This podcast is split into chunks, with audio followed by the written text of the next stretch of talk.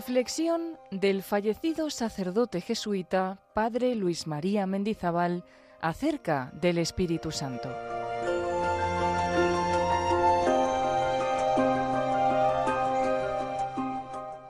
El Espíritu Santo, Espíritu de Cristo.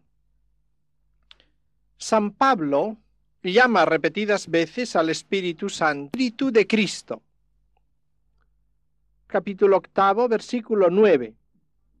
Si alguien no tiene el Espíritu de Cristo, no es de él. También en los Hechos capítulo 16 se dice que el Espíritu de Jesús no les permitió. Y en la carta a los Gálatas, dice San Pablo, envió el Espíritu de su Hijo a vuestros corazones es pues una designación espíritu de Cristo, espíritu del Hijo, espíritu de Jesús. ¿Por qué se llama así? Podríamos indicar tres razones. Primera, porque el Espíritu Santo forma el corazón de Cristo, porque Cristo comunica su espíritu. Parecería una paradoja comparándola con la anterior, pero es la realidad. Y tercero, porque la acción del Espíritu va a glorificar plenamente a Cristo. Vamos a tratar de exponer ahora el primer aspecto, a saber, el Espíritu Santo forma el corazón de Cristo, guía el corazón de Cristo. En las letanías aprobadas por la Iglesia del corazón de Jesús, leemos esta invocación. Corazón de Jesús, formado por el Espíritu Santo en el seno de María Virgen. Esta invocación la recoge también la encíclica Aurietis Aquas de Pío XII, añadiendo que por eso precisamente el cuerpo de Jesús tiene una sensibilidad perfectísima. Esta afirmación tiene un fundamento bíblico en las palabras del ángel a María, el Espíritu Santo vendrá sobre ti, la fuerza del Altísimo te cubrirá con su sombra, por eso lo que nacerá de ti será santo, Hijo de Dios. Los motivos por los cuales se atribuye al Espíritu Santo la encarnación del Verbo son fundamentalmente porque es obra excelente del poder de Dios y al mismo tiempo el engendrado es santo.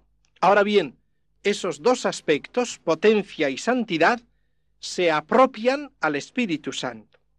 Cuando hablamos de apropiación, no queremos decir algo puramente arbitrario, ni mucho menos, sino que lo que llamamos apropiación suele denotar al menos una afinidad particular entre lo atribuido y lo que es propio de la persona. Por eso, la potencia y la santificación se atribuyen al Espíritu Santo.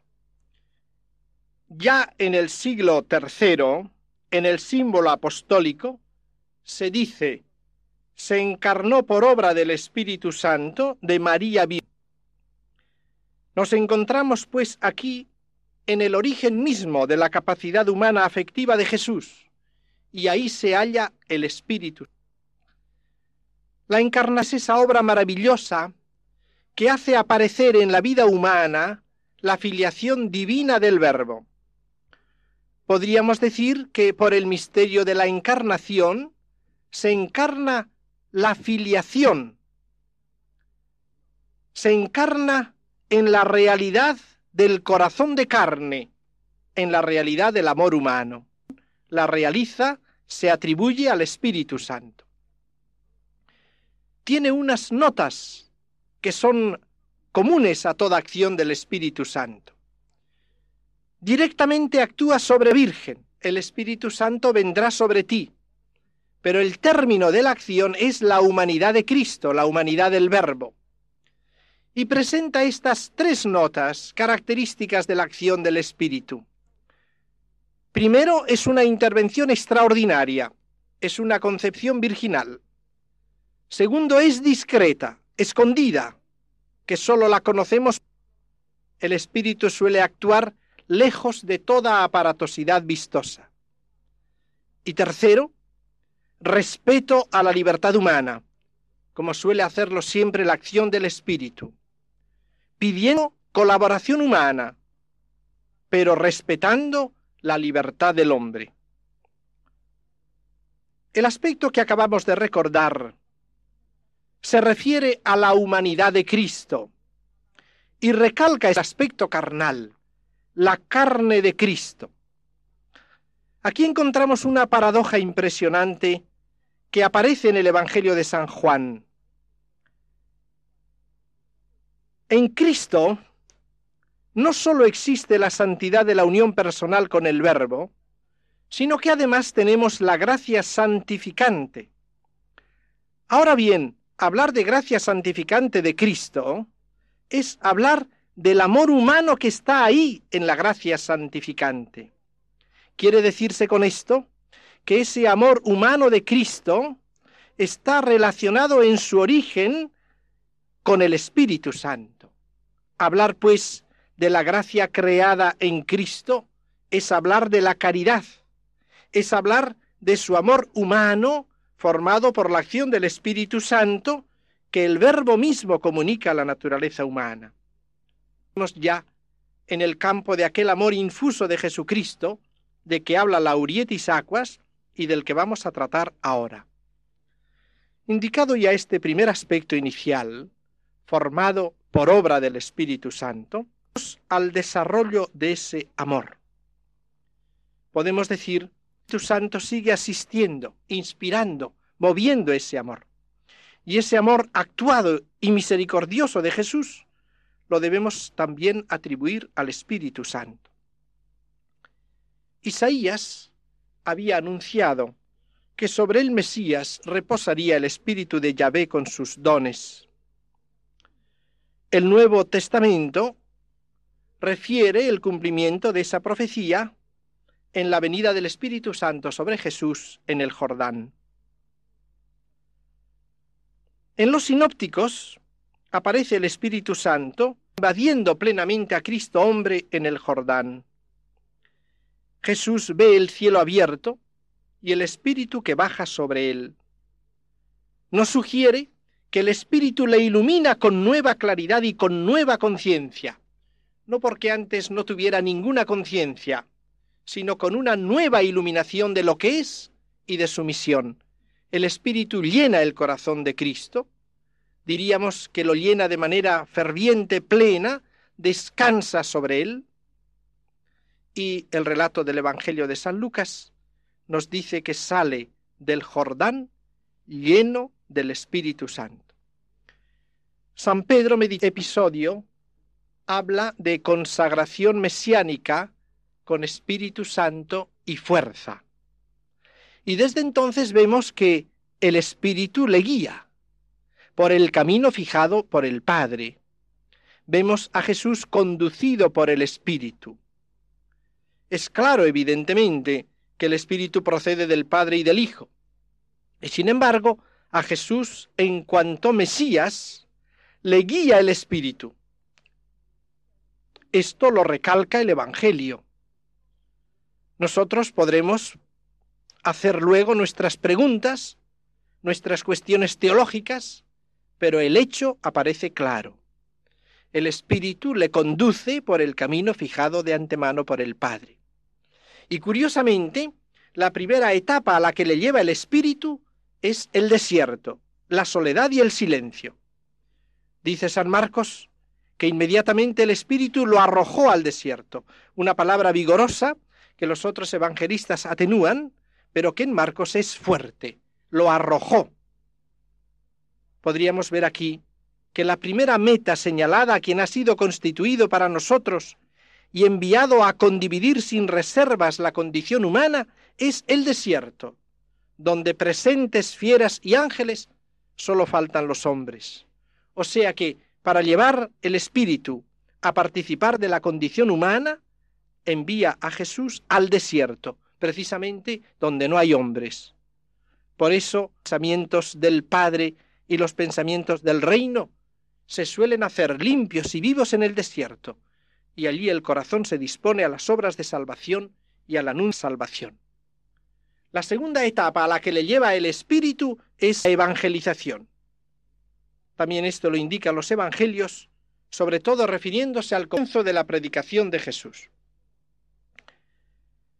En la sinagoga de Nazaret nos refiere San Lucas que leyó la profecía de Isaías y que dijo Jesús que en él se había cumplido aquella profecía. El Espíritu del Señor está en mí, me ungió para evangelizar, me envió para predicar a los cautivos. Y San Mateo ve cumplida otra profecía de Isaías. He aquí a mi siervo, haré descansar mi espíritu sobre él, anunciará antes, no disputará ni gritará, nadie oirá su voz en las plazas. Aquí tenemos, pues, que la plenitud de Espíritu Santo le dispone a la acción de caridad activa, de amor activo, de amor misericordioso. Y así Jesús, en la fuerza del Espíritu, marcha a Galilea a comenzar allí su misión, siempre guiada por el Espíritu Santo.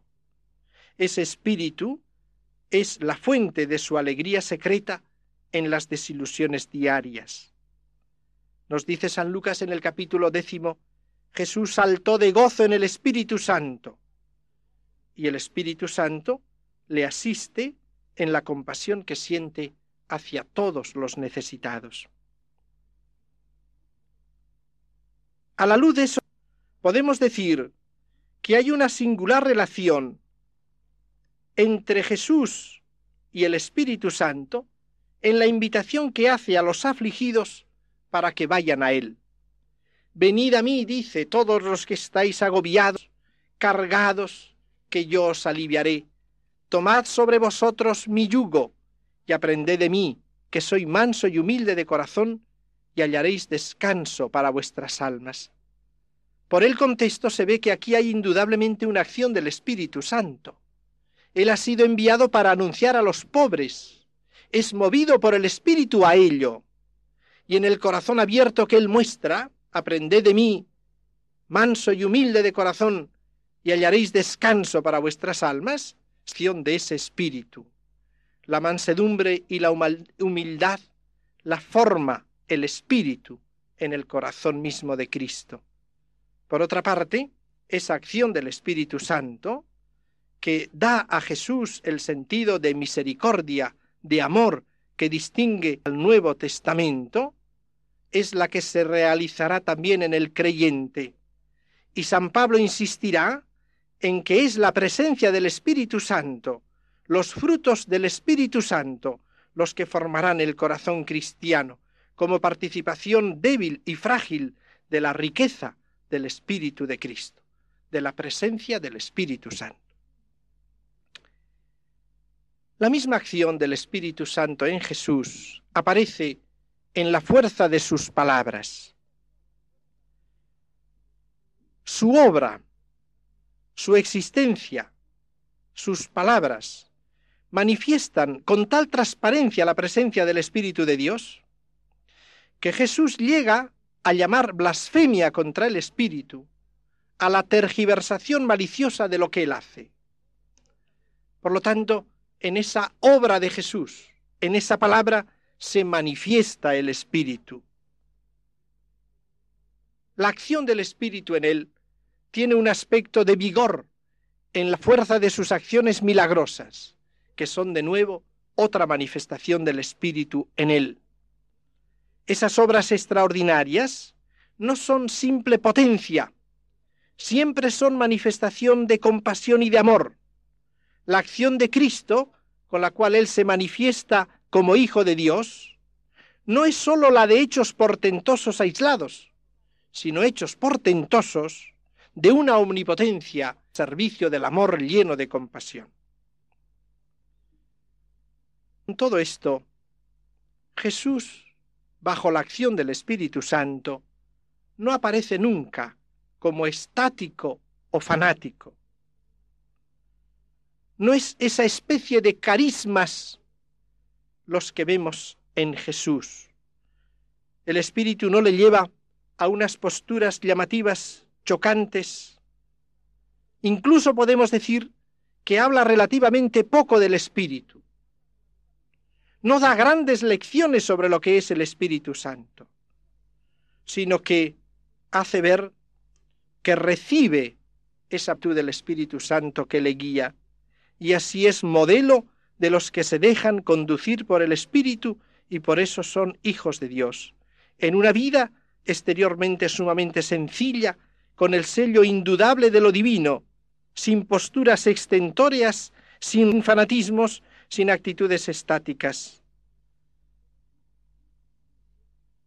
Tenemos pues ya cómo el Espíritu forma el corazón de Cristo, cómo le lleva primero al desierto, luego evangelización, con efusión de manifestación del Espíritu Santo. Pero llegamos con esto a la tercera meta a la que el Espíritu lleva a Cristo, que es a la oblación de la cruz, también en el Espíritu. El Espíritu le lleva, pues, al desierto, a la evangelización, a la cruz. En efecto, la oblación sacrificial de la cruz está vinculada al Espíritu Santo. Lo señala con toda probabilidad la carta a los hebreos, cuando en el capítulo 9 nos dice que Cristo se ofreció a sí mismo inmaculado a Dios por el Espíritu Eterno. Grandes exegetas, tanto antiguos como modernos, ven en ese Espíritu Eterno una referencia al Espíritu Santo, en cuanto por amor al Padre y a los hombres se entrega Jesús en la cruz.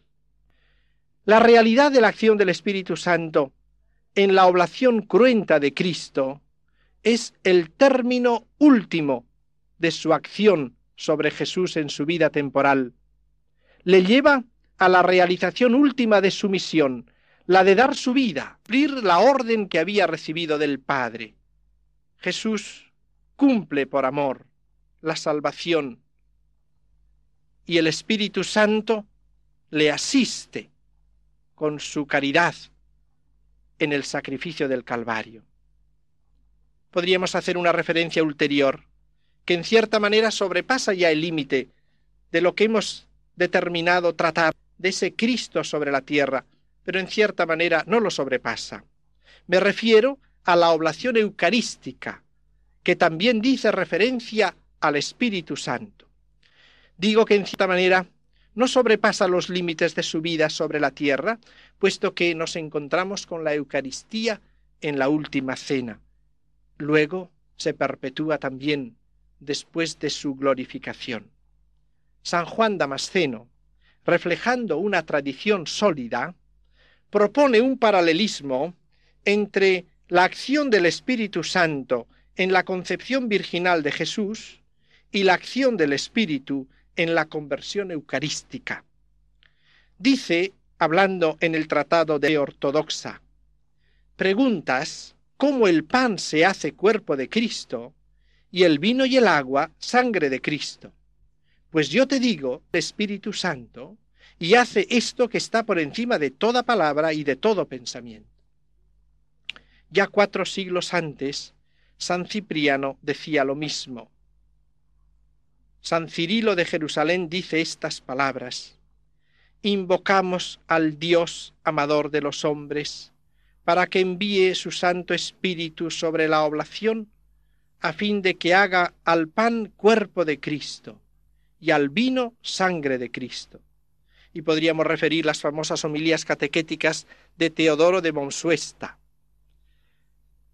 En toda esta serie de homilías catequísticas, explicaciones de fe ortodoxas, encontramos siempre esta referencia a la acción del Espíritu Santo, que podríamos decir que encuentra su última expresión, su último anillo precioso, en la plegaria eucarística cuarta de la Reforma litúrgica del año 1970. Allí decimos, te rogamos, Señor, que este mismo Espíritu se digne santificar estas ofrendas para que se hagan cuerpo y sangre de Jesucristo nuestro Señor, y así celebremos el gran misterio que nos dejó como alianza eterna. Tenemos pues la acción del Espíritu Santo en Cristo. Él forma el corazón de Cristo en el seno de María, ese amor humano de Cristo, infuso y humano de Cristo, se le da ese espíritu profetizado por Isaías que viene sobre él, como lo presentan los sinópticos, lo prepara últimamente y plenamente a la misión de docilidad al mismo espíritu, que le lleva al desierto, a la evangelización, a la oblación de la cruz y perpetuación eucarística. Tenemos una gran visión de toda esta realidad del Espíritu Santo en relación con Jesucristo, que de esta manera puede llamarse de veras el Espíritu de Cristo. Podríamos añadir otro punto todavía, un texto que no está en el Evangelio mismo, pero que es misterioso y profundo. Lo encontramos en el capítulo segundo de los Hechos de los Apóstoles. En el discurso de Pedro, el día de Pentecostés, ante aquel hecho portentoso que todos observaban, les dice, Jesús, exaltado por el Padre, recibió la promesa del Padre, el Espíritu Santo prometido, que luego difundió sobre los hombres, que es lo que vosotros estáis viendo. Tenemos pues aquí un hecho misterioso. En esa expresión de San Pedro se hace referencia a que al ser exaltado Jesús a la diestra Padre en la ascensión, recibe el Espíritu Santo, y que esa plenitud es la que Él derrama sobre la Iglesia en el momento de Pentecostés. Veamos pues, además de aquella invasión del Espíritu de Cristo en el bautismo en el Jordán, otra invasión misteriosa. Diríamos también un Pentecostés intratrinitario. La humanidad de Cristo en su ascensión llegándose al Padre, en su proceso que podríamos llamar de divinización, recibe la plenitud del Espíritu Santo que le diviniza que es el don del Padre a la humanidad esposa admitida a la vinculación nupcial definitiva y eterna dentro de la Trinidad. Y de ahí viene la efusión del Espíritu Santo sobre el mundo. Aquí hay pues una nueva invasión de comunicación a la humanidad de Cristo. Pero no es sólo esto. Por todos estos títulos bien puede llamarse el Espíritu Santo Espíritu de Cristo. Con todo, además de todo ello, Jesús comunica a los hombres el Espíritu, y en este sentido de llamarse también Espíritu de Cristo. Por eso nos acercamos ya a la segunda pártico. El corazón de Cristo nos da el Espíritu Santo. Y vamos a fijarnos para ello en el bautismo de Jesús, tal como lo cuenta el Evangelio de San Juan. San Juan, al describir ese hecho fundamental en su Evangelio, usa una terminología muy suya. Usa con palabras diversas el significado de ver, contemplar, penetrar. Comienza diciendo que Juan ve venir a Jesús. Ese es un percatarse con los sentidos corporales, a la manera como los hombres ven los acontecimientos terrestres. Añade que no le conocía, quiere decir que no le conocía en su carácter de Mesías, no es precisamente que no tuviese conocimiento de ninguna clase. Le ve pues venir, se percata con los sentidos humanos de que viene. Luego dice que el Espíritu descendiendo sobre él. Ahí el término griego empleado significa contemplar un hecho con fijeza. Y lo que ve es el Espíritu que desciende de paloma y termina con otra palabra ver en sentido distinto.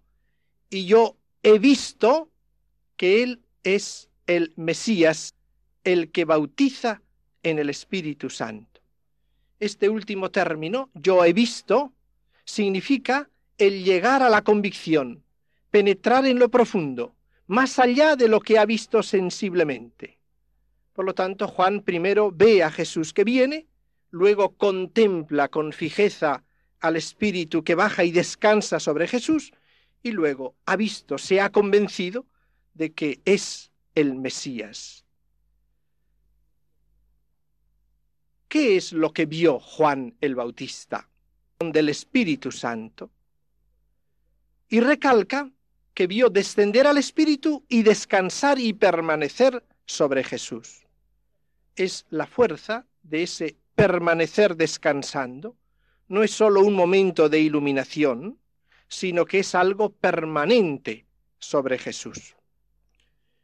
Dejando ahora a un lado las referencias a Isaías, el cumplimiento de las promesas de que el Espíritu descendería sobre él, fijarnos en la conclusión que Juan el Bautista saca de esta visión según el relato del evangelista. Dice, yo he visto que Él es el que bautiza en el Espíritu. Esta viene a ser la definición de Jesús, el que bautiza en el Espíritu Santo. La contraposición no se hace entre bautiza y bautismo de Jesús, sino entre la persona de Juan el Bautista y la persona de Jesús. Yo soy el que bautizo en agua, Jesús es el que bautiza en Espíritu Santo. Contraste, pues, entre persona y persona. Y usando como usa el participio presente, viene a decir, Jesús es el bautizante en Espíritu Santo. Diríamos que es la definición de Jesús, el bautizante en Espíritu Santo. Ahora bien, ¿qué significa esa designación, el bautizante en el Espíritu Santo? El bautismo en Espíritu Santo es mucho más amplio que el simple decir que el que viene a traer el Jesús. Es mucho más. Quiere decir que la obra de Jesús tomada en su conjunto es dar el Espíritu Santo. Diríamos, Jesús es el que sumerge al mundo en Espíritu Santo, el que da torrentes de Espíritu Santo, el que bautiza en el Espíritu Santo. Dentro de todo ese bautismo un elemento será el sacramento del bautismo. Sean los textos del Antiguo Testamento que anuncian la gran efusión escatológica del Espíritu de Dios sobre el pueblo. Se expresa en esos textos del plan de Dios de prepararse al fin de los tiempos un pueblo santo, sometido a su ley, que le conozca, y esto por la comunicación de su espíritu, por el bautismo en el espíritu. Y así, por el hecho de la venida del espíritu, percibida por Juan, y viendo cómo descansa el espíritu en Jesús, se le designa a éste como el artífice de esa efusión escatológica de espíritu. Él es el que la realiza. Aquí está la gran novedad del Nuevo Testamento. Atribuye a Jesús una acción que era considerada propia de Yahvé. Jesús es el que bautiza en Espíritu Santo. El significado aparece claro. Se manifiesta a Juan la mesianidad de Jesús. Y esa mesianidad consiste precisamente en formar ese pueblo nuevo por la comunicación del Espíritu Santo. Jesús es el que bautiza en el Espíritu Santo.